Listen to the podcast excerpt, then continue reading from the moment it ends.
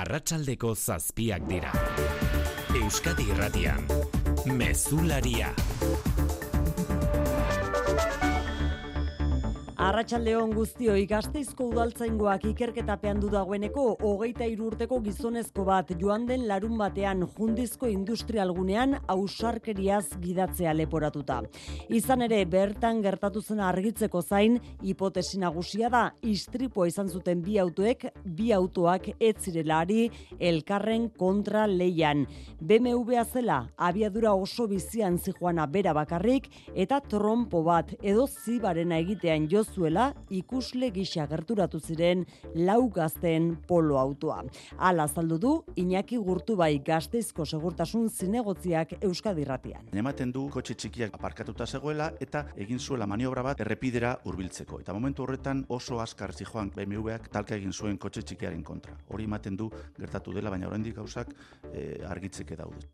Gaur ari dira agurtzen hildako emezortzi eta hogeita bat urteko neska mutilak eta oso larri jarraitzen du etxean kolpea jaso zuen kotxe horretako hogei urteko gidariak.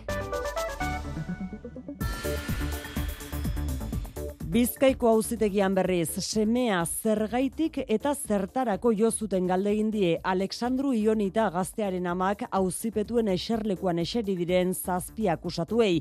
Gaur hasi da izan ere 2021 batean Zornotzako parke batean izan zen erasoa argitzeko epaiketa. Bertan jakinarazi dute gurasoek medikuen esanetan Alexandru ez dela sekula gai izango bere kabuz jeikitzeko. Akusatuak bien bitartean, se, se agarraron unos golpes ahí, entonces vine yo, miré y yo me aparté. Ahora mismo no me acuerdo. Una botella así... sí. Zehaztasunik apenas eman gabe euren burua defendatu dute esanaz, ez zutela jipoian parte hartu. Bihar jarraituko du epaiketak. Gainerako lerroburetan xikerresna larratsaldeon. Arratsaldeon bai.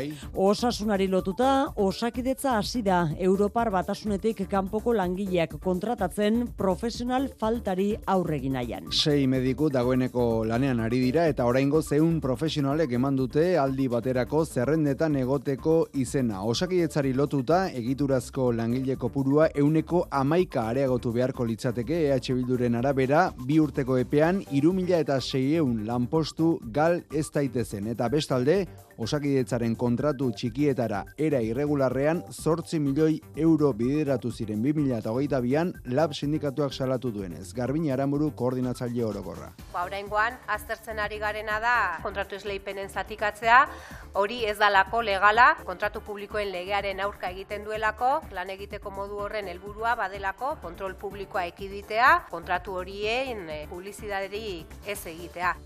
Lan munduan aurten jada lau lan eriotz izan dira Euskal Herrian. Azkena Nafarroako arriben berrogeita bi urteko gizon bat, zortzi metroko altueratik erorita etxe batean lanean ari zela. Lan eriotza salatzeko, hainbat sindikatuk protesta egingo dute etzi eguerdian Nafarroako e gobernuaren egoitzatarian. Ekonomiari lotuta Davos foro entzutetxua bian jartzearekin batera jakin dugu munduko bost pertsona aberatsenen ondarea bikoiztu egin dela 2008 Eta ordutik po pobreagoak dira ordea munduko biztanleen bi eren bos mila milioi pertsona. Intermon Oxfam gobernuzkanpoko erakundeak argitaratu ditu datuak eta joera irauli ezean desberdintasunak areagotu egingo direla ohartarazi du. Munduko populazioaren euneko batek aberastasunaren euneko berrogeita iru kontrolatzen du eta adibidez Elon Musken ondarea laureun mila eurotik bederatzion mila milioira handitu da azken lau urteetan. Nazio artean, ekialde hurbilean gatazka gori-gori dago itxaso gorrian eta segurtasun falta ondorioak izaten ari da hornigai garrantzitsuen garraioan. Jemengo utien misil batek merkantzia ontzi estatu batuar bat jodu eta horri erantzunez bombardaketak egin ditu Jemenen Ameriketako estatu batuek eta erresuma batuak gidatutako koalizioak. Itxaso gorriko egoeraren aurrean, bertatik gasontzirik ez pasatzea erabaki du Europaren gas hornitzaile nagusietakoa den Katarrek. Eta kiroletan Xabier Muru Arratsaldeon. Arratsaldeon. Kopako derbiei begira hasi dugu astea. Eta Atletik eta Labez, Kopako final laurdenen bila bihar San Mamesen gaudeko bederatzietan. Horixe lehenengo itzordua. Ernesto Balberdeek gaur esan duenez, bere taldean ligan bai ondo ari da, baina Kopa beste lehiaketa bat da. Eta Luis García plazak aurreratu du, ezoiko jokalari askori jokatzeko aukera emango diela. Osasunak eta realak etzi jokatuko dute, azteko bigarren derbia zadarren, talde txirurdinean berri ona jaso dute, sadik, aurrelari nigeriarra gaur zubietan lanea eritu baita. Berezkoen txapelketa, amaitu berriak garaziko trinketean bi neorketa buruz buru. Lehenengoan, bideo ondok berrogei eta mazazpi, irabazidu bielen kontra, eta bigarrenean ipar nagusi berrogei eta hogeita emezortzi orate garairen kontra. Eta txirrindularitza, Australian, asteradua, repideko demoraldia, Down Under proba, Movistar etxeko, Jo Marranetxe izango da, Euskal Ziklista bakarra. Laboral babestuta, eguraldia eta trafikoa. Eguraldian eguzkine iturrioz dugu Euskalmeten arratsaldeon. Arratsaldeon egun amaiera naizeak ego mendebaldera egingo du eta atertzera joko du. Gaua nahiko epela izango da berriro ere eta bihar temperatura maksimoak are gehiago igoko dira eta kantari aldean hogei gradu ingurukoak izango dira. Aldiz hegoaldean amabos graduren bueltan geratuko dira. Odei ugari izango dugu bihar ere, baina gaur baino saretoago ikusiko da odeitza. Eta bihar ere uritanta batzuk edo zaparrada bakan batzuk bota ditzake. Bereziki arratsaldean arratsalde gauean, baina gaur baino euri gutxiago egingo du. Ordu askotan ateri utziko dio. Errepidetan xiker zen dagoera. Eragozpen pare baten berri eman digu, segurtasun sailak batetik autoilarak daude leioan, N6 iru zazpi, abantzadako errepidean getxorantz, iru autok istripua izan ondoren, eta bestetik errenterian, gipuzkoa 6 eun eta hogeita amaseian, irunerako norantzkoan, kamioi batek traba egiten du matxura izan eta gero.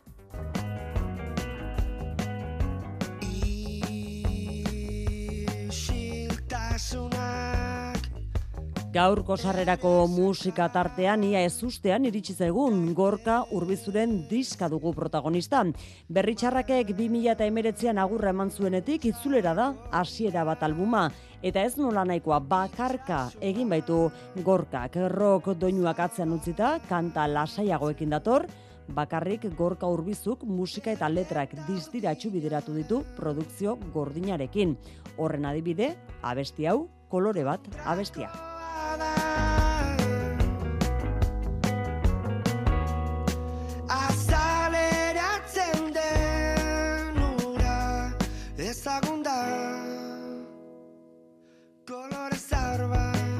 Kultura tartean jasoko dugu gehiago gorka urbizuk kaleratu duen diska berri honeta. Zarratxaldeko zazpiak eta zazpi minutu dira, teknikan eta realizazioan Paul Asensio eta Julen San Martin. Euskadi Irratian, Mezularia, Oiane Perez. Berdintasunaren aldeko borrokan ustez aurrera urratsak ematen ari diren honetan, zaplastekoaren parekoa da, ziz inkesta etxeak egin duen azterlanaren emaitza. Gizonezkoen ia erdiek uste dute, feminismoa gehiegi garatu dela, gizonak diskriminatzeraino. Madrilera goaz nerea sarriegi arratsaldeon. Arratxaldeon bai, emakumen euneko irurogeita zazpik uste du, gizonen eta emakumen arteko arrakala handia edo oso handia dela. Gizonei galdetuta aldiz, portzentaia hogei puntu jaisten da, eta datu horrekin lotuta, aipatu duzun beste hau behar bada, zizen inkestak utzi duen deigarriena. Gizonen euneko berrogeita laukia erdiak uste du, hainbeste sustatu direla berdintasun politikak, orain, diskriminazioa gizonezkoek jasaten dutela. Amar emakumetik seik, faltsutzat jotzen du bai hori, gizonen erdiak aitortzen du hori bai, iruzkin sexistak entzun dituela noizbait lagun eta senideen artean. Etxeko lanei eta zaintzari dagokionez, alderik handiena seme alaben zaintzan kokatu du zisek. Lanegunetan, emakumeek ia zazpi ordu eskaintzen dizkiote, seme alaben zaintzari, gizonezkoen kasuan, ez da lau ordura iristen. Etxeko lanei dagokionez, e, aldea murriztu egiten da, egunean hiru ordu eskaintzen dizkiote emakumek, eta bat gutxiago, bi gizonek. Azkenik, emakumen euneko larogeita irukuste du, pornografia gehiena matxista dela, eta honekin bat egiten du gizonezkoen gehiengoak ere euneko irurogeita mazazpik ala uste du. Datuen atzean zuri edo beltzetik arago, interpretazio zabalago bat egiten dute berdintasun alorreko adituek gurean. Gizonezkoak tradizionalki privilegio egoeran izan diren horiek, emakumezkoen aurrera pausuak onura horiek galtzeko mehatxu gisa bizi dituztela. Hori aipatu digutenetako bat, edo genero berdintasunaren gaian polarizazio bat bizi dugula nazioarte mailan horiek, ainar hortiz, kontatu dizkizuten ondorietako batzuk. Bai, eta asteko emakunderen gizondu zerbitzuak koordinatzen duen Ander Bergarak ez du uste estatu mailako emaitzek gurean isla zuzena dutenik. e, kabinetetik egin diren inkestetan hor agertzen dena da gizonezkoen gehiengo nagusi batek e, ia guztiek ados edo oso ados daudela berdintasunaren garrantziarekin. Baina eraberean uka ezina da gaiaren inguruan polarizazioa gertatzen ari dela mundu mailan baina ere gertatzen ari da kontrako reakzio bat, gero eta gehiago esplizitoki berdintasunaren kontra edo emakumeen eskubideen kontra agertzen direnak. Nazio arte mailan gertatzen ari den fenomeno bat da, movimendu atzerakoien eta matxisten berrindartze bat, Euskal Herriko Unibertsitatean ikasketa feministen masterra zuzentzen duen Arantxa Gutierrezen aburuz, desberdintasuna tradizionalki nagusitasunaren prismatik begiratu izanak dakar gizonezko gehiagiren begirada matxista gaur egun privilegio egoeran dagoena, ez dela konstiente privilegio egoera batean dagoela, eta orduan ez du ikusten emakumeak gaudela beste egoera batean eta normalean gure hasiera puntua okerragoa dela. Eta gizarte matxista eta heteropatriarkal batean hazi eta ezi izanak ere usten du bere inpronta emakume batzuren barne kontzientzian emakume izatea eta emakume moduan diskriminazio batzuk bairatzeak ez du esan nahi kontzientzia feminista izatea eta ez du esan nahi horretaz konturatzea e, egia da emakumeok ere gizarte matxista batean e, zitua gaudela eta orduan horrelakoak e, ikusten dugu, ez? Logikak dio, umetatik eskolan genero berdintasunean ezitu diren belaunaldi gazteengan jarri beharko genukela esperantza, baina dago lasaitasun bat pentsatzen delako gauza batzuk ja lortuta daudela. Nolabait esplizituak ez direnez, Baten eta besteen iritziz, esplizitoa begibistakoa dena, etxean, eskolan, kalean, gizartean oroar, gizon eta emakumen arteko berdintasuna aldarrikatzen duen pedagogia egiten jarraitzea dela bide bakarra. Europako beste herrialde batzuk egin bezala adin txikikoei pornografiarako sarbidea mugatzeari buruz Espainiako gobernuak iragarri duen legeaz berriz Maria Dosili galdetu diote faktoria saioan Maria Dosil Euskal Herriko Unibertsitateko irakasle eta harreman afektiboetan pornoak duen eraginari buruzko ikerlaria da. Orain dagoen pornoa oso oso oso violentua da oso oso. Orduan, claro, non dago muga, ez? orain e, gure adingabei ailegatzen zaion pornoa jakinda horrelakoa dela, jarri beharko genuke muga e, osotasunean, ez? Ez nuen inoiz pentsatuko estaldura ona izango nuenik? Bagasarrin txindokin eta larunen baita gorbeiaren egalean, ernion edo izen ere. Euskal Telekin estaldurarik zabalena eta giga mordo bat dituzu. Aldatu orain Euskal Telera eta eskuratu giga mugagabeko bigarren mugikor linea bat doan. Amazazpi berrogeian, dendetan, naiz webgunean. Euskal Tel, zer nahi duzu bihar? Ezetasunak dituzu etxean? Ez aldituzu ezagutzen Novanorren tratamentuak. Ez utzi ezetasunei zure etxea eta zure osasuna ondatzen. Novanorreko geita urtera arteko bermea eskaintzen dizu eta interesigabeko finantzaketa. Fida zaitez Novanorrekin eta eskatu orain doako diagnostiko bat bederatzi lau iru, iru sortzi zero lau bi bederatzi telefonoan edo novanor.esen. Novanor, onena nahi duzulako. Zure etxea efizienteagoa izatea nahi duzu? Jakina. Eta argiaren fakturan aurreztea. Eta gasarenean. Eta orain diru laguntzak dituzte. Inbertitu efizientzian. Egin zure etxe bizitza efizienteagoa eta jasangarriagoa eta aurrezten lagundi ezazula. Informazio gehiago zure bulegoan eta laboralkutxa.eu selbidean. Laboralkutxa, bada beste modu bat. Ongi etorri, sukalarien liga. Berrogeita marra utakai. Lori alortzeko eta Euskal Herriko sukalarik onena izateko lehiatuko dira. Irabazle bakarra. Lehen mailako epai maila dugu. Sukaldarien liga. Egin bat gurekin inoiz izandako borroka gastronomikorik epikonean. Bihar gauean estrenaldia ETV baten. Euskadi Irratia. Gaur hasi da Bizkaiko lurralde auzitegian 2021 batean Alexandru Ionita gaztea jipoitzagatik akusatutakoen kontrako epaiketa. Zazpi gizonez gizonezko akusatuen eserlekuan. Bik uko egin diote deklaratzeari eta gainerako guztiek ukatu egin dute ustez izandako eztabaida hartan parte hartu izana, baita kolperik eman izana ere gazteari Marijo Deograzias izan da lurralde auzitegian epaiketa jarraitzen. Bionbo batez babestuta deklaratu dute Eugen eta Ana Claudia Ionita Alessandruren gurasuek, semeaz galdetuta biek esan dute ahotsa urratuta, medikuek ez dietela esperantzarik eman semearen kalteetatik errekuperatzeko. Algún profesional médico no le han dado nadie. Es su esperanza va a venir la sanación de Alex.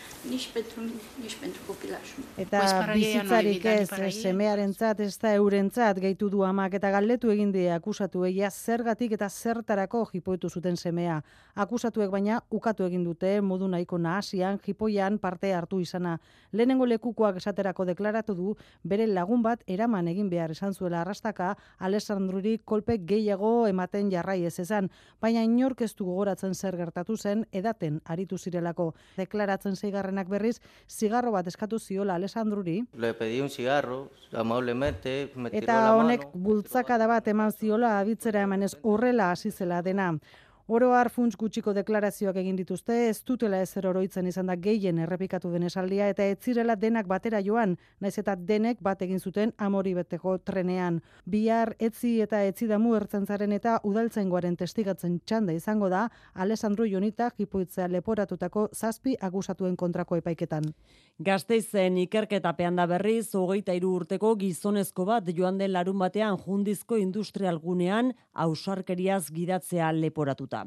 Hemezortzi eta hogeita bat urteko bi gazte hil ziren bi autoren arteko istripuan eta beste bat hilala biziko egoeran da txagorritxuko ospitaleko ziuan. Udaltzengoaren ikerketak zabalik jarraitzen duen arren iratibarrena baztertu eginda momentuz lasterketa izan zitekeenaren hipotesia.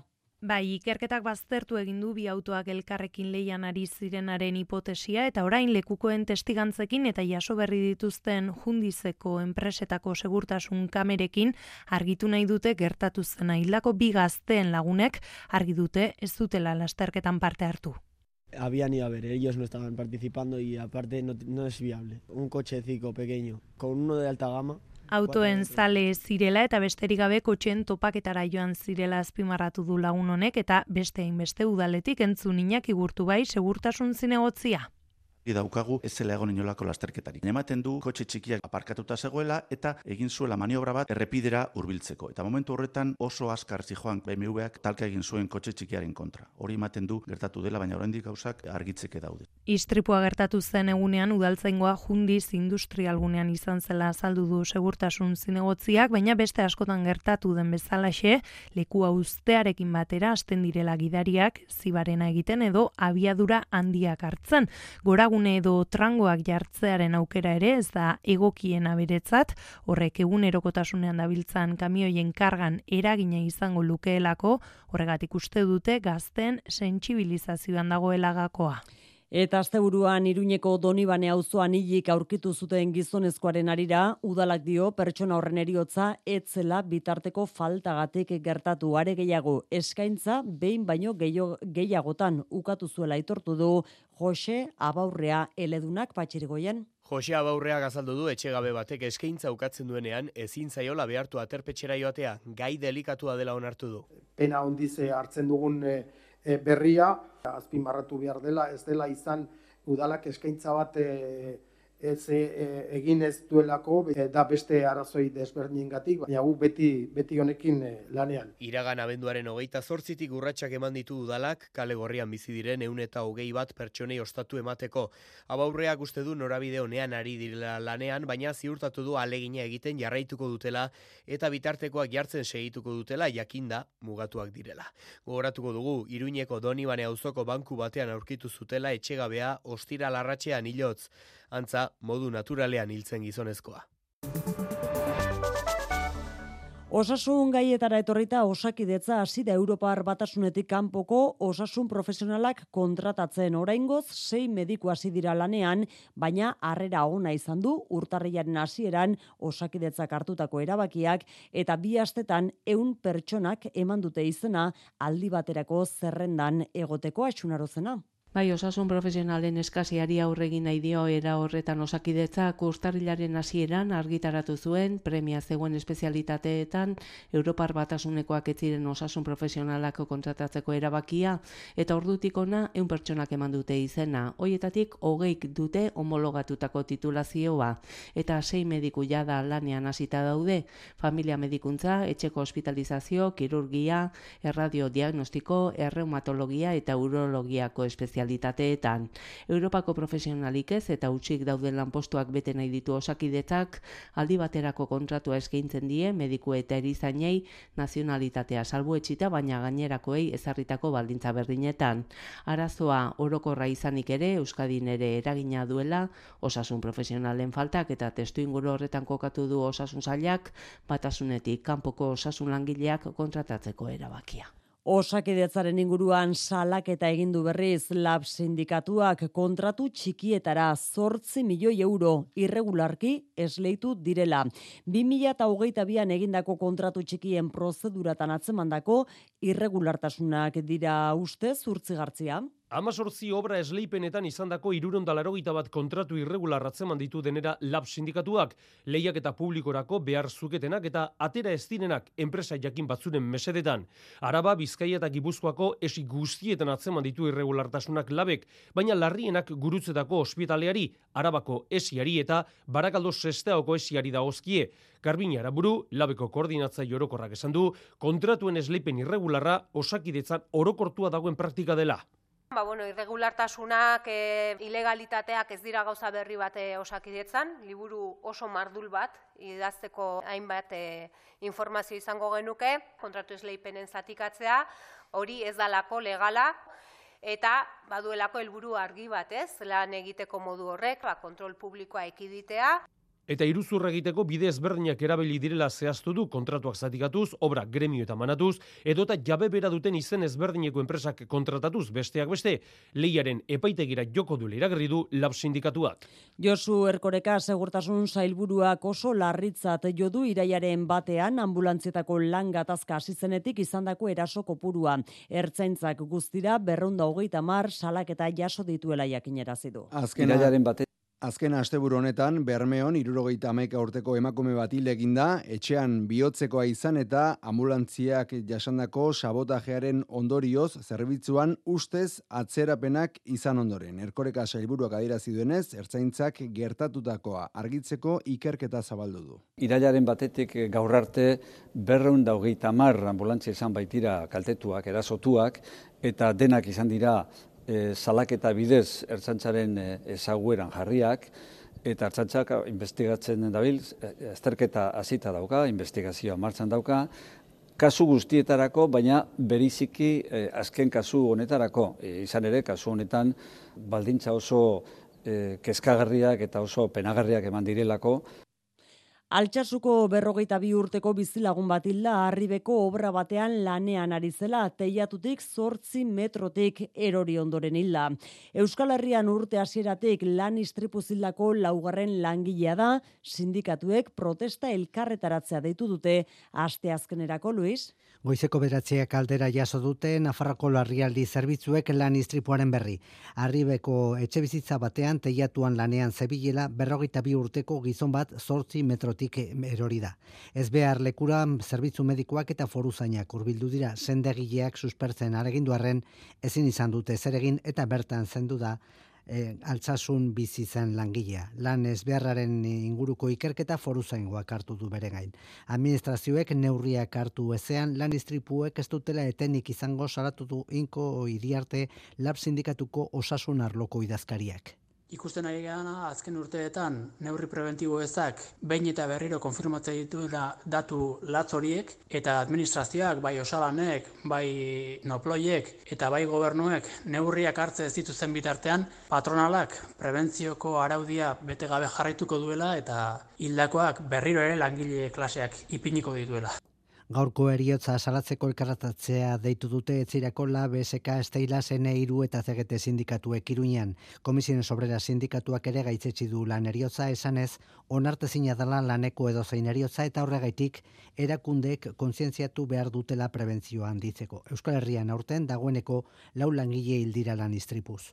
Espainiako gobernuak jakinerazi du gutxieneko soldataren igoerara egokitu egingo duela errenta aitorpena egitetik salbuetxita dagoen soldataren muga orain arte 15.000 eurotik behera kobratzen dutenak daude salbuetxita. Alderdi popularrak eskatu dio goizean egokitzapena egin dezala eta gobernuak erantzun dio beti egin izan duela operazio berbera. Galiziatik iritsi daitekeen pelet mikroplastikoei dagokienez berriz, jaurlaritzak martxan jarritako itxasertza planak alerta mailan jarraituko du aurrerantzean ere. Oraingoz larrialdi fasera pasatzeko arrazoirik ez dagoela egiaztatu du aholku batzordeak tokonao ontziaren pelet pinportarik ez baita Euskadiko kostara iritsi. Beharrezkoa ez bada aholku batzordea ez da berriro elkartuko. Hala ere itsasoan ikuskaritza egiten jarraituko dute. Bitor oroz arrantza selburu ordea. Modelok esaten digute eguraldiaren arabera ostegun da izaleikela agertzekotan probabilidade gehien dagoen eguna eta hor pixka bat gehiago zentratuko dugu gure ikuskaritza, baino batipat, bueno, aste honetan behintzet operatu hori mantenduko dugu.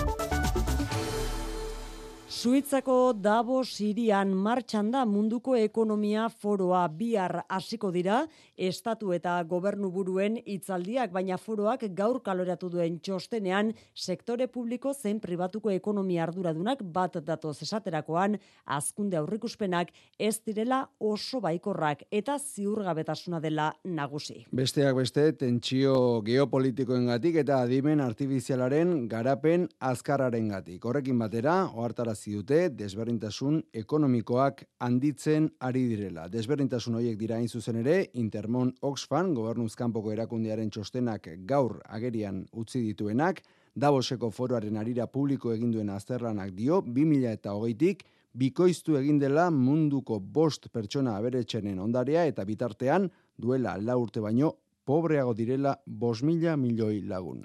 Sisto iturriaga goitia. Orduko amalau milioi dolar irabazi dituzte Elon Musk, Bernard Arnold, Jeff Bezos, Warren Buffett eta Larry Ellisonek laurte hauetan eta horren ondorioz, euren ondarea lareun mila milioi dolarreko izatetik, ia bederatzirun mila milioiko izatera igaro da.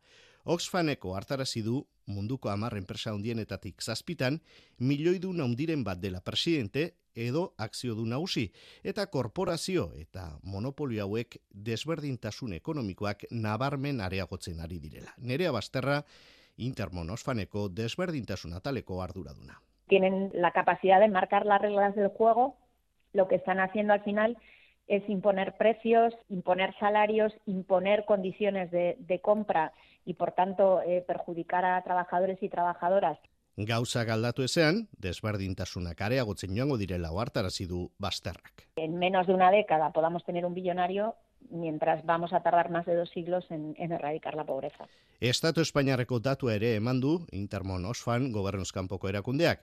Aberatzenen euneko batak, aberastasun guztiaren euneko hogeita bidauka bere eskutan. Aberastasunaren erdia berriz, aberatzenen euneko amarrak, eta familia pobreen erdiak apenas duen bereskutan Estatu Espainiarreko aberastasun guztiaren eunetik sortzi. Itxaso gorrian egoera okertzen ari da, eta horren adibide, arratsalde honetan gertatutakoa Yemengo utien misil batek kargauntzi estatu batuar bat jodu, eta horri erantzunez bombardaketak izan dira ondoren Yemenen. Edozen kasutan, itxaso gorriko segurtasuna bermatu ezin da jarraitzen dute, estatu batuek eta erresuma batuak, katargo gas ontziek adibidez, bertatik ez igarotzea erabaki dute gaurkoan. Ekialde hurbileragoaz xehetasunen bila Mikel Aiestaran eite beren berri emalea Arratsaldeon. Arratsaldeon, Amerikako estatu batuetako bombardaketek ez dute disuasio efekturik izan Yemenen eta azken hogeita orduetan, Amerikako estatu batuetako ontzi militar bati eta beste merkataritza ontzi bati eraso diete jutiek. Bigarren kasu honetan, aginte zentralak jakin arazi du ontzian misil batek jo duela baina ez du zauriturik izan ez da kalte handirik ere eta bideiarekin jarraitu duela. Itxas trafikoan sortzen dituzten arazoak direla eta itxaso gorrian jutien ekintzek mundu osoan dute eragina. Azarotik, matxinoek hogei operazio baino gehiago egin dituzte merketaritza utzien arka, palestinari elkartasuna dirazteko. Errebelde komunikatuetan erabiltzen duten tonua desafiatzailea da, eta Yemen, estatu batuen hilobia izango dela diote, talibanek erabiltzen zuten esaldiaren antzeko erabilita.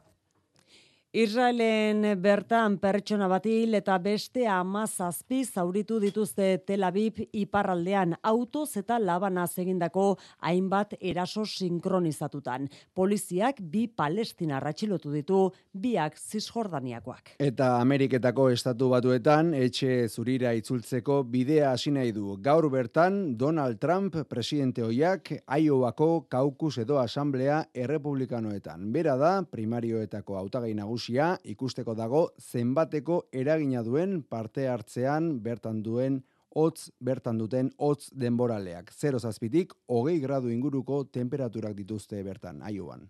Nazioarteko albiste hauekin iritsi gara arratsaldeko zazpiterdietara.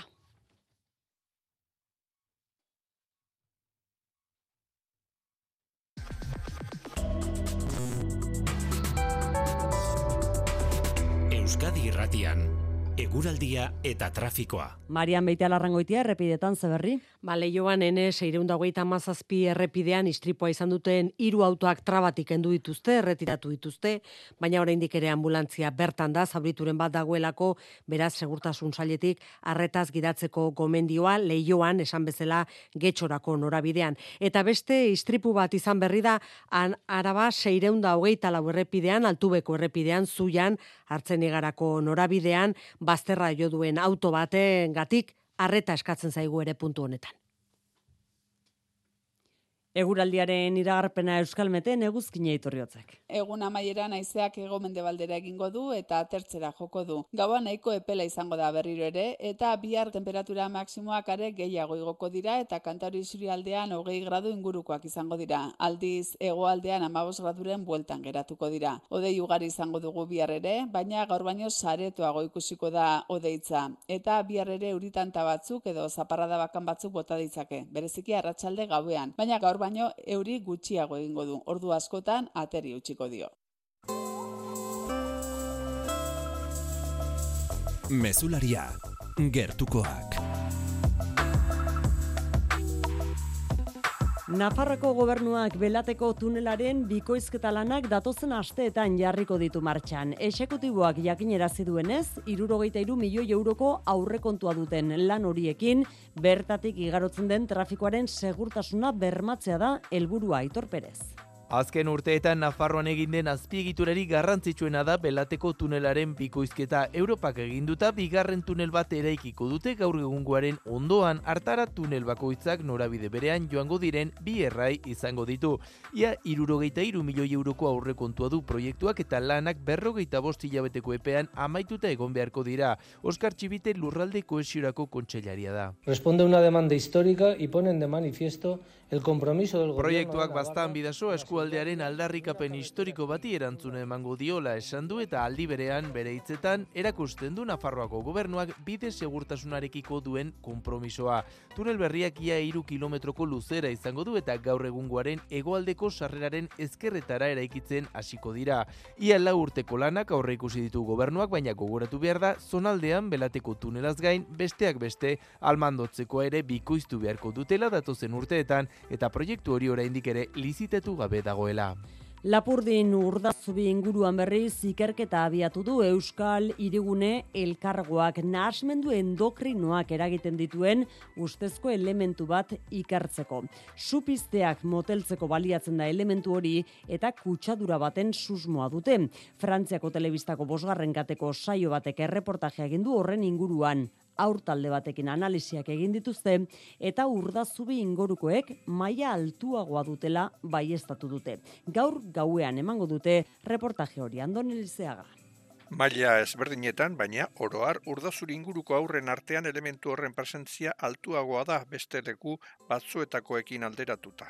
Urdazuriko hogeita mar aurri analizia peio difo autetzi eloizundarraren alabari ere egin diote proba eta berak ere maila altuagoa du. Eta horiek susmo dute, ur horretatik heldu litaikera aurren uh, pisan agertzen den kutsadura hori. Gero, kusi beharko da, zenta aski komplikatua da lotura egitea berez ora. Jakinez etxe guzietan produktu horiek agertzen dira eta plastiko horiek ukituz kutsatzen garera denak. Zu arriskoaren kontrako sustantzia bat da jostailuetan, jantzi askotan, ibilgailuetan, leku askotan baliatzen dena.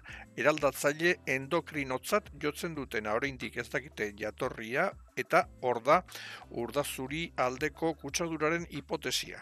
Ikerketa bat eramanen da erri elkargotik, baina gaur egun niork ez daki egiaran nahiko komplikatua da gai gisa eta niork ez du eganen gaur egun undik heldu den, baina ikerketa eramateko da. Elkargoak berde gaz erreportaian parte hartu du eta ikerketa hitzeman. 2008an Ifremer itxas ikerketen institutuak sustantzia horren maila altuak antzeman zituen moluskoetan eta ari horretatik diraka hasi zen erreportaia. Eta Nafarroara itzuli ziruñako udalak iragarri du kultura arteko hirien sareari atxikitzea eskatuko duela tokian tokiko kultura anistasuna kudeatzeko politikak bultzatzeko helburuarekin. Europako kontseiluak bultzatutako sare horretan hogeita bi hiri daude tartean Bilbo eta Donostia. Kultura leioa.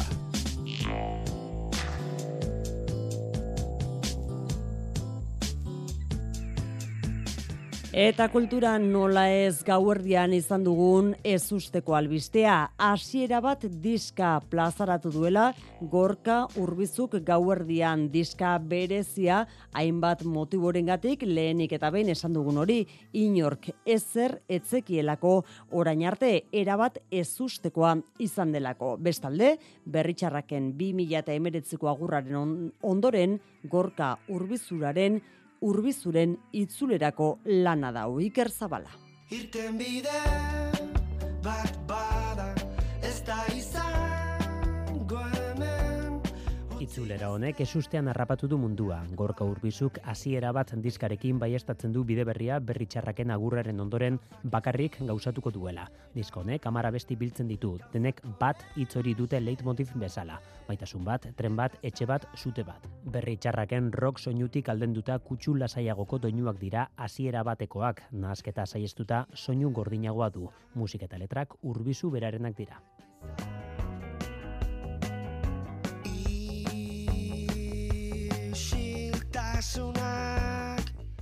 Diska gauerdian plazaratu da plataforma digitaletara inolako aurretiazko kanpainarik gabe, musika industria garaikideko molden aurka erabat. Gorko urbizu Twitterren joera izan da goizean zehar, eta musika munduko hainbat ordezkarik ere bere babes eman diote gorko urbizuri diska plazaratzeko era desberdin honen aurrean, tartean Betusta Morlako Gile Galban, La Moda, Txika Sobresalto, Anelukin, Olatz Salvador, edo Kalabendo.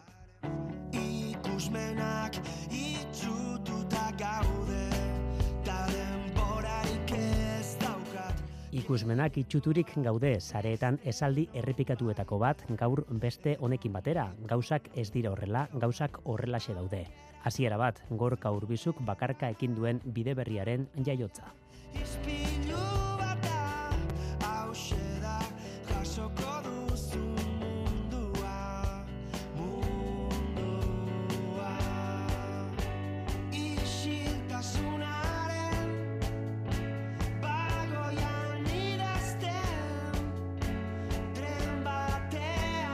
Hau dugu beraz gorka urbizuren berriena eta kulturan eriotza baten berri ere badugu Iñaki Beobide Euskaltzale eta kulturgila hil baita laurogeita bederatzi urterekin. Berrogeita marreko amarkada bukaeran jarraian zerki taldea sortu zuen donostian eta irurogeiko amarkadako urteetan herri gogoa disketxea. Euskal kantalgintza berriaren sustatzaile Euskal Telebistaren sorreran ere jardu zuen lanean eta Euskal Zaindiaren urgazle izan zen urte luzez esan bezala Iñaki Beobide. 2011an Durangoko azokaren argizaiola saria jaso zuen. Ainoa Gerre. Zumaian jaioa mila bederatzen dogeita malauan, berrogeita amarreko amarkadan etorri zen donostiara, soldaduzka egin ostean eta kontadores fabrikan hasi zen lanean.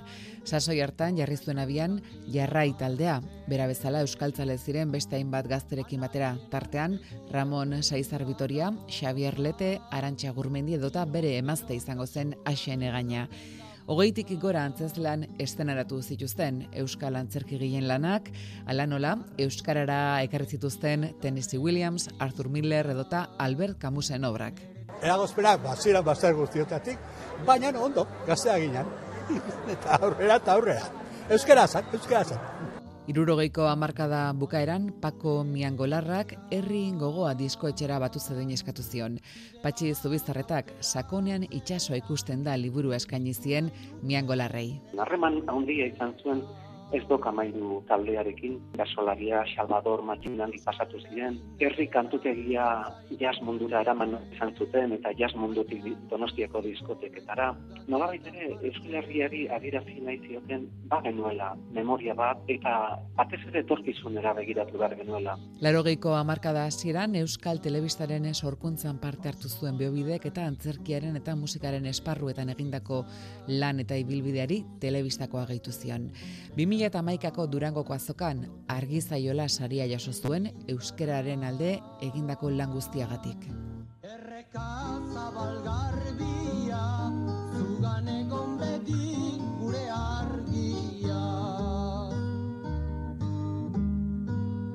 Euskal Herrin ere behar zaitut maite, nun biziko nitzak ez aparte, anaien arpegi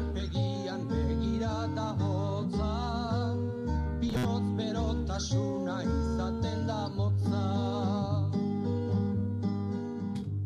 Zortziak hoge gutxi ditugu Xabiar Murua Arratsaldeon. Arratsaldeon. Kirol tartea zabaltzeko aipagai, ba futbol derbia kopako kanporaketa aste honetan. Bai, final laurdenetako partiduak bi derbi izango ditugu. Bihar lehenengoa San Mamesen gaueko bederatzietan Atletik eta Alabez eh, leian izango dira eta norketaren inguruan, Balberdek gaur esan dunez, bere eta ligan ondo ari da, baina erne kopa beste lehiaketa bat da. Eta Luis Gartzia plazak aurreratu du, ezoiko jokalari askori jokatzeko aukera emango diela.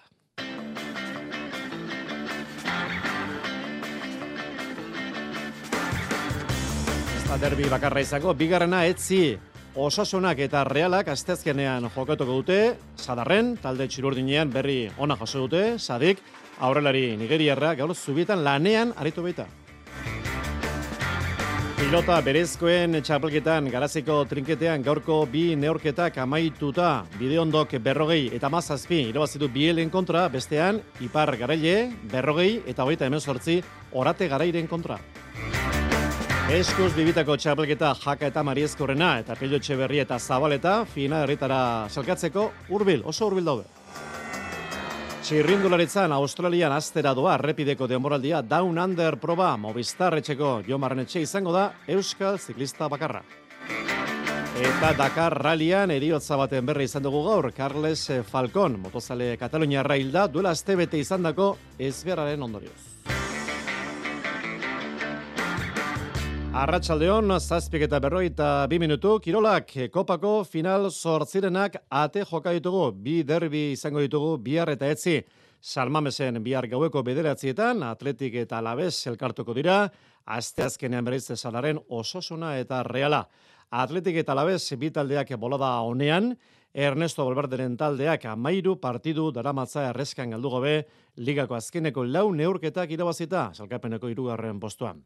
Balberdek gaur egin du eta berak esan duenez, egia da, ligan dinamika honean daudela, baina kopa beste kontu bat beste lehiaketa bat da. Alabesi irabazteko dena eman barko dute zelaian. Amekakori begira, ikusteko dago inigo ruiz de galarreta, jokatzeko moduan izango denala ez, Realaren kontrako derbian zelaia utzi beharra izan zuen eta Balberdek esan du probaren bat egin marko dutela erdilari donostiarrekin. Alabezen, hiru dira jokatu ezin da dauden jokalariak, Abgar eta Obono Afrikako pagatik eta Sedlar lesiogatik.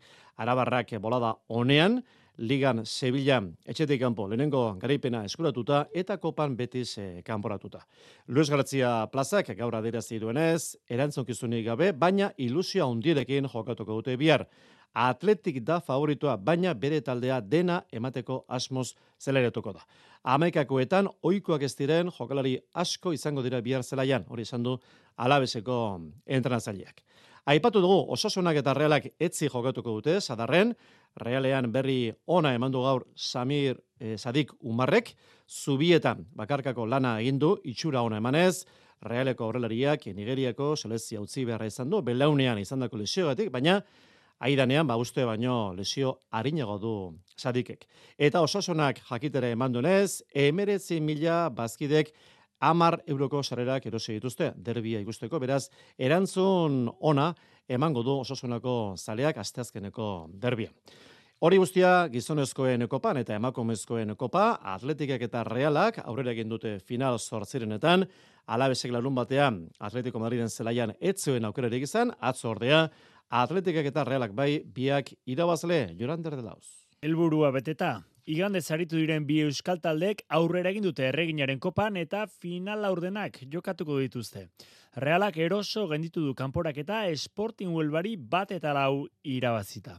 Lehen zatirako bideratu du norgeiagoka. Nerea izagirrek laugarren minutuan egin du utxeta batekoa penaltiz eta bi minutu geroago etxekoek berdinketa lortu arren patxada zaritu dira txuri urdinak.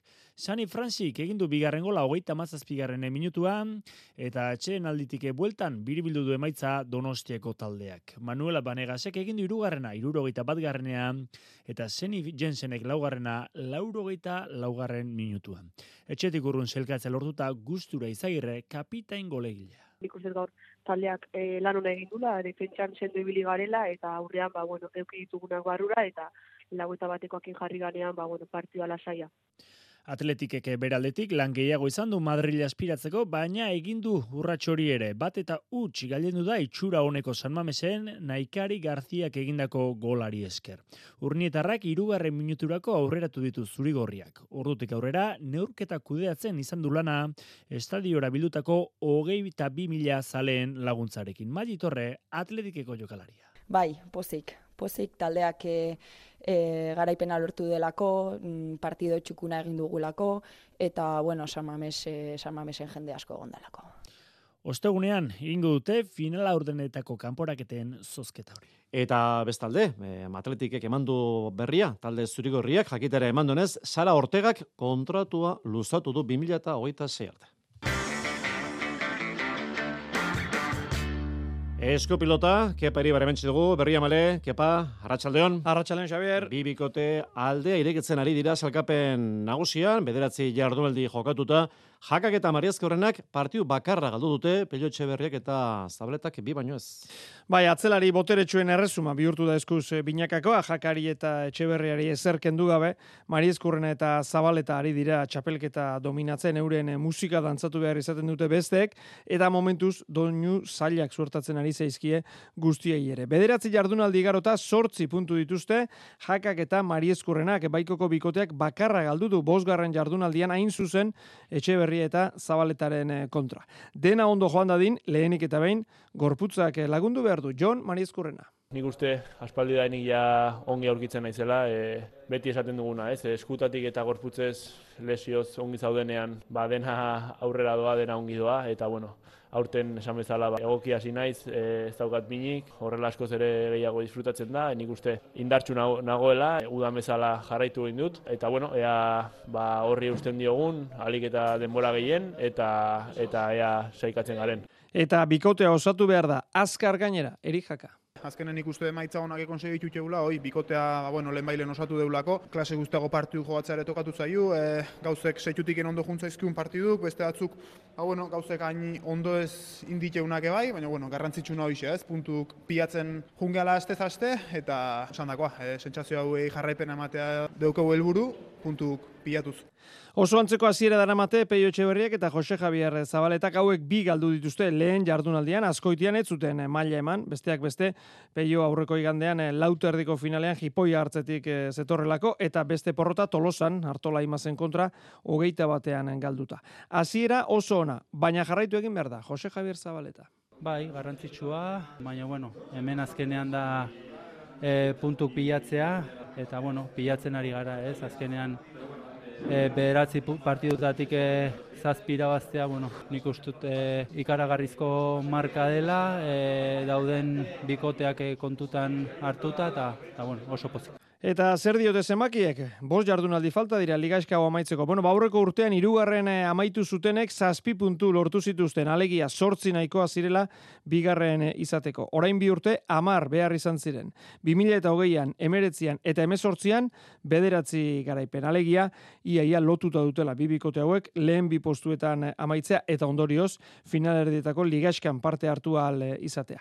Azken bost ekitaldietan amaitu du ligaska lehenengo bien artean zabaletak. Ederki, bibitako txapelketako berriak eta noski protagonisten hitzak eta eta komentario gehiago eta dituen iritziak izango ditugu gaur gaubeko bederatzietan katedra saioan. E, kepa, berezkoen buruzuruko txapelketa, gaur bine aurketa izan dira garazin, e, bide ondok eta, eta iparrak irabazi dute. Bai, garazin jokatutako partidetan, ezetasunarekin arazoak izan dituzte gaur, atzo azparnen eh, bezalaxe, eguraldi aldaketa hauek eta temperatura aldaketa hauek frontoi eiestiete itxuraz onik egiten. Gaur bi partida, bi kanporak eta Vicente Bideondok berrogei, Filipi Bielek amazazpi, eta Andoni Iparrek ogeit, eh, barkatu berrogei, Andoni Iparrek berrogei, elande orate garaik ogeite emezortzi. Ederki, gero arte kepa. Gero arte. Eta atzo azparnen izandako jaialdia, aipatu du kepaire berlankideak, egu euskal herriko bi pilotari eritu ziren elkarren kontra, eneko maiz nagusi berrogei eta amazazpi ekiz ziarrostaren kontra, Jose Maria Paulaza. Ipar Euskal Herrian berezkoen buruzburuko txapleketan aurten badugu berritasunen bat edo beste, kopuruak eragin da seguru asko. Luis Sánchez ego Euskal Herritarra azken muturreraino heltzen ikustea ohikoa bihurtuta, baina behar bada horren ohikoa ez da orotara lau izatea egoaldeko pilotariak aurten iparralden parte hartzen ari direnak. Egia da parte hartu ala kanporatuta ere bai, ze momentu honetan kanporak eta partidak ari dira jokatzen.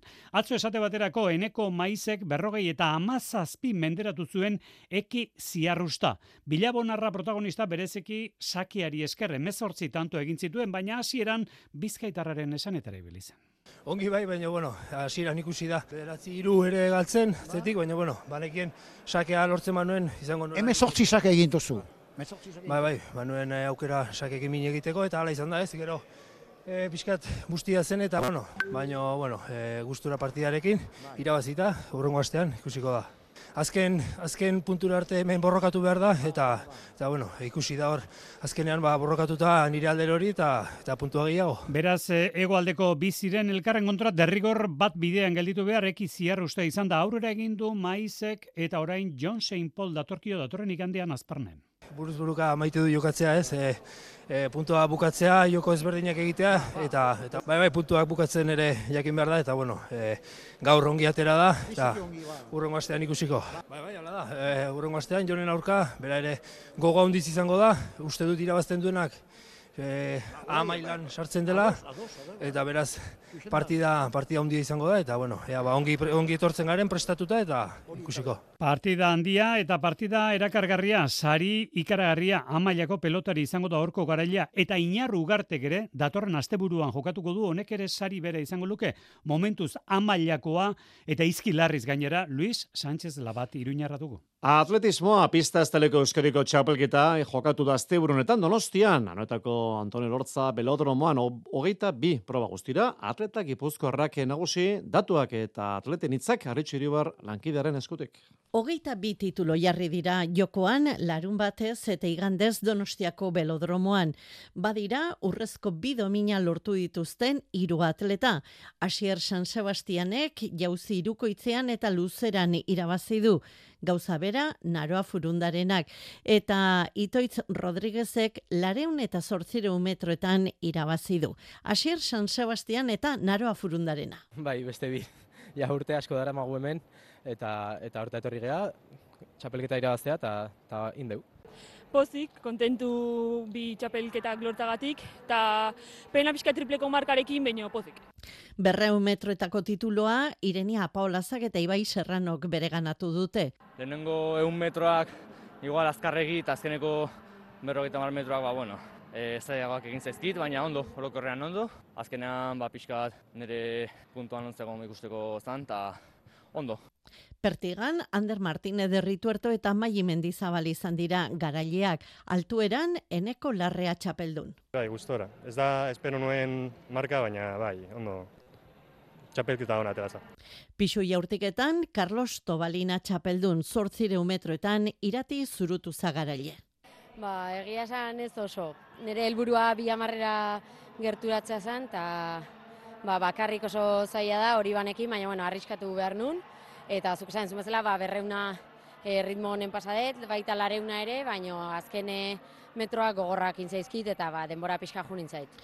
Eta gustora zegoena, irurogei metro ezietan Euskadiko marka onduta Jon Kabang, nabarmentzeko hogeita bi tituluetatik, amazazpi gipuzkoarrek irabazi dituztela. Eta korosa, urko erranek eta gurutze fradesek eskuretu dute Euskadiko cross txapelketak azteizen gamarra parkean urko erranen itzak. Ba, posik bai, posik eh, berriz irabazteagatik.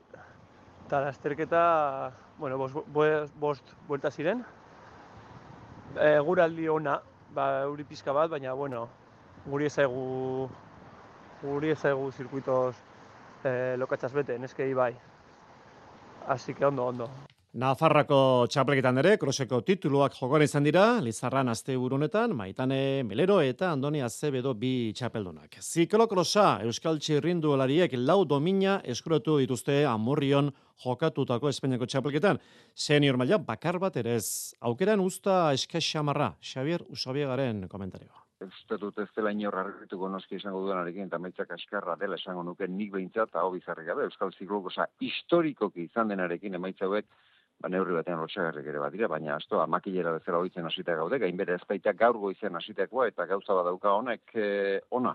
Eta horkizuna hobea izango dela. Ustez behintzat, horretarako ari dira eta lanean federazio antolakuntza, eta batez ere txirrendulari eta elkarte apur batzuk. Lau domina lortu direzen bezala, urrezko bat, zilarrezko bat, eta brontzezko bi, beste bain ere, eta iaz bezala ipatu behar da, gizonezko junior mailan izan dira maitzarik onena. Godei Muñozek berretsi du orantxe bertan, etorkizuneko txirrendularik, euskal txirrendularik onna dela Espainiako txapelketa eta Espainiako kopa biek irabazi baititu eta unaz galan bietan bigarren izan da. Beraz, hor dago inon egotekotan, fruituren bat eman lezakin nazia orain, behar bezala erain behar da hori guztia. Eta brontzezko dominak, ane zubeldia, aimar zubeldiaren alabak, eta gorka korresek lortu dituzte, KDT eta hogeite irupeko mailatan. Gorka korres, gogoan ezan iaz, Espainiako txapelten izan zen junior mailan, beraz, zerbait egotekotan, beste bainaren maila horretan dagoela garbi ikusi da azken bi urteetan. Eta hortik gora, ba, elite mailan, ez ez, ez gizonezkoetan, eta ez emakumezkoetan.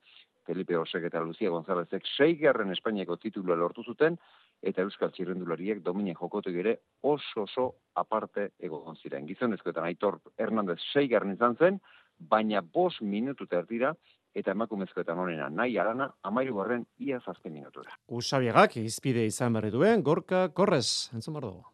Lehen itxulian, ba, oso zaila eta oso teknikoa jarri, zen, e, jarri da zirkuitoa, eta, bueno, gero bizikleta aldatuz eta ja lehorreko tubularraz e, aldatuz gero, ba, ba, bueno, pizkanaka, pizkanaka aurrera joan gara, eta azken itxulian bai izan dut hor urbil bigarren postua, baina, bueno, e, akatz bat egin dut, eta, bueno, azkenean hirugarren postua lortu ahal izan dugu, hasi que posik.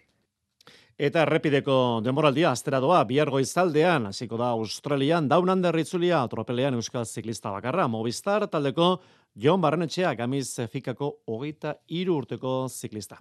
Pilotara itzulita Bizkaia torneoa zehaztuta geratu da torneoko finala. Datorren nigandeko finalean izango diren bibikoteak aldai eta kapelan eta garai eta gaminde izango dira. Aldaik eta kapelanek atzo lortu zuten txartela, arri zabalagari eta mendizabali hogeita bi eta emezortzi irabazita. Garaik eta gamindek ere, salkapena aurrez eskuretuta bazuten ere, irabaz egin zuten ligaskako azken partidua hogeita bi eta amairu, Ruiz de Infante eta Ruiz de Larramendiren aurka. Amai aldai gaur baikor azaldu zaigu, finalari begira naiz eta jakin partidu gogorra izango dutela. Nik uste partidu oso gogorra izango dela, e, ligazkan be jokatu ginen elkarren kontra eta partidu oso oso gogorra izan zen. Eurek irazi jozkoen alata guztiz ni pentseta dute kapeian eta neu eskinila egon e, gure momentu honen nien, e, esken partidu guztiz boro bile. Baina nik uste dut txapelketan gitzitik gora indogule, konfiantza hartzen jungo gara, e, gero eta hobeto elkarru lertzen dugu, eta hile da ba, azkenengo partiduen moduen egiten badugu nik uste aukera keukingo dugu zela e, txapela lortzeko.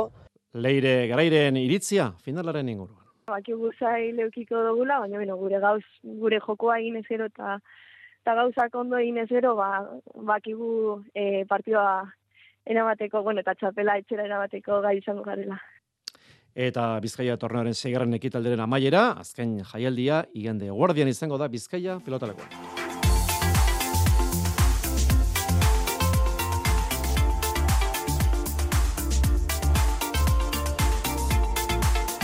Ernesto Valverde deialdi eman berri du biharko kopako norketari begira, alabesien kontrako derberi begira, eta azkenean bai, Ruiz de Galarreta zerrendan dago, beraz, erdilari donostiarra jokatzeko prest.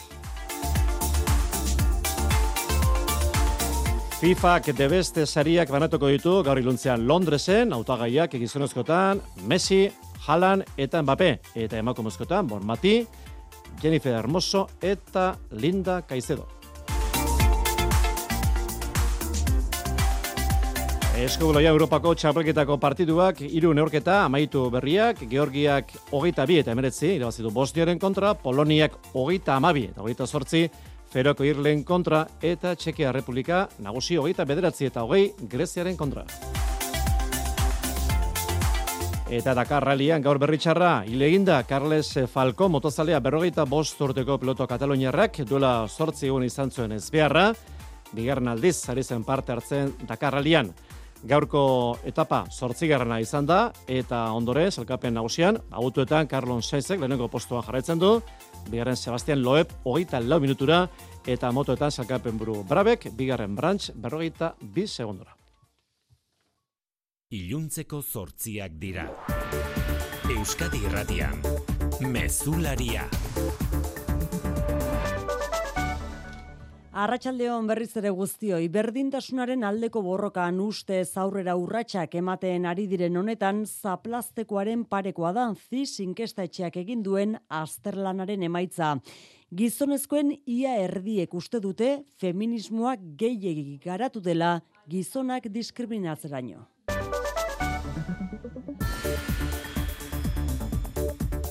Feminismoa gehiegi garatu da gizonak diskriminatzeraino gizonezkoen euneko berrogeita lauk erantzun duenez, baina ez diote berdina datuek. Esaterako, emakumeek egunero ia zazpi ordu eskaintzen dizkiote aurren zaintzari gizonezkoen bikoitza. Adituei galdetuta tradizioaren indarraz mintzo dira, baita mugimendu atzerakoien berpisteaz ere mundu mailan arantxa gutierrez, Euskal Herriko Unibertsitateko berdintasun masterreko zuzendaria eta Ander Bergara emakunderen gizonduz zerbitzuko koordinatzailea. Privilegio egoeran dagoena, ez dela konstiente privilegio egoera batean dagoela, eta orduan ez du ikusten emakumeak normalean gure hasiera puntua okerragoa dela. Nazio arte mailan gertatzen ari den fenomeno bat da, movimendu atzerakoien eta neomatisten berrindartze bat, esplizitoki berdintasunaren kontra edo emakumeen eskubideen kontra agertzen direnak. Gainerakoan gertakariak nagusi xikerresna larratxaldeon. Arratxaldeon bai. Gazteizko udaltzaingoak ikerketapean du dagoeneko, hogeita iru urteko gizonezko bat joan den larun batean jundizko industrialgunean ausarkeriaz gidatzea leporatuta. Bertan gertatu zena argitzeko zain, hipotesi nagusia da BMW-ko gidaria lehiakiderik gabe bera bakarrik ari zela oso azkar gidatzen eta zibarena edo trompo bat egitean jozuela ikusle gisa gerturatu ziren lau gaz gazteen polo autoa. Hala azaldu du Iñaki Gurtubai gazteizko segurtasun zinegotziak Euskadi Irratian. Ematen du kotxe txikiak aparkatuta zegoela eta egin zuela maniobra bat errepidera hurbiltzeko. Eta momentu horretan oso askar zijoan BMWak talka egin zuen kotxe txikiaren kontra. Hori ematen du gertatu dela, baina oraindik gauzak e, argitzeke daude. Gaur ari dira agurtzen hildako emezortzi eta hogeita bat urteko neskamotilak eta oso larri jarraitzen du etxean kolpea jaso zuen kotxe horretako hogei urteko gidariak. Bizkaiko auzitegian semea zergaitik eta zertarako jo zuten galdegin die Alexandru Ionita gaztearen amak auzipetuen eserlekuan eseri diren zazpi akusatuei. Gaur hasi da izan ere 2008 batean zornotzako parke batean izan zen erasoa argitzeko epaiketa bertan jakinarazi dute gurasoek medi medikuen esanetan, Alexandru ez dela sekula gai izango bere kabuz jaikitzeko. Akusatuak bien bitartean. Empezaron a discutir ahí, se, se agarraron unos golpes ahí, entonces vine yo, miré, yo me aparté. Zehaztasunik eman gabe, euren burua defendatu dute, esanez, ez zutela jipoi horretan parte hartu. Bihar jarraituko du epaiketak. Lan estribuz beste langile bat hildaga aurra urtengo laugarren lan eriotza da Euskal Herrian. Azkena Nafarroako arriben, berrogeita bi urteko gizon bat, sortzi metroko altueratik erorita etxe batean lanean ari zela. Lan eriotza salatzeko, hainbat sindikatuk protesta egingo dute etzi eguerdian Nafarroako gobernuaren egoitza atarian. Ekonomiari lotuta Davos foro entzutetsua abian jartzearekin batera jakin dugu munduko bost pertsona aberatsenen ondarea bikoiztu egin dela 2008tik. Eta ordutik pobreagoak dira ordea munduko biztanleen bi eren bost mila milioi pertsona. Intermon Oxfam gobernuzkanpoko erakundeak argitaratu ditu datuak eta joera irauli ezean desberdintasunak areagotu egingo direla ohartarazi du. Munduko populazioaren euneko batek aberastasunaren euneko berrogeita iru kontrolatzen du eta adibidez Elon Musken ondarea laureun mila eurotik bederatziun mila milioira handitu da azken lau urteetan. Eta nazioartean ekialde hurbilean gatazka gori gori dago itsaso gorrian eta segurtasun falta ondorioak izaten ari da hornigai garrantzitsuenen garraioan. Yemengo utien misil batek merkantzia ontzi estatu batuar bat jodu eta horri erantzunez bombardaketak egin ditu Yemenen Ameriketako estatu batuek eta erresuma batuak egidatutako koalizioak. Itsaso gorriko egoeraren aurrean bertatik gas ontzirik ez pasatzea erabaki du Europaren gas hornitzaile nagusietakoa den Katarrek. Trafikoan xiker zindeguera. Oraindik ere bada eragozpenen bat leioan, Bizkaia 6 eta hogeita amazazpian, getxorako norantzkoan, hiru auto istripua izan ondoren, segurtasun sailak berri eman digunez. Eta eguraldiari dagokionez, bihar euri gutxiago eta temperatura altuagoak espero dira. Eguzkin iturri hotz Euskalmet egun amaiera naizeak ego mendebaldera egingo du eta atertzera joko du. Gaua nahiko epela izango da berriro ere eta bihar temperatura maksimoak are gehiago igoko dira eta kantauri zuri aldean hogei gradu ingurukoak izango dira. Aldiz hegoaldean amabos graduren bueltan geratuko dira. Odei ugari izango dugu bihar ere, baina gaur baino saretoago ikusiko da odeitza. Eta bihar ere euritanta batzuk edo zaparrada bakan batzuk bota ditzake. Bereziki arratsalde gauean, baina gaur baino euri gutxiago egingo du. Ordu askotan ateri utzi eskainiko dio. Arratxaldeko zortziak eta 6 minutu, gaurkoz besterik ez, zordu bete barru izango duzue, albiste gehiago, hemen Euskadi ratian. Bihar arte, ondo izan.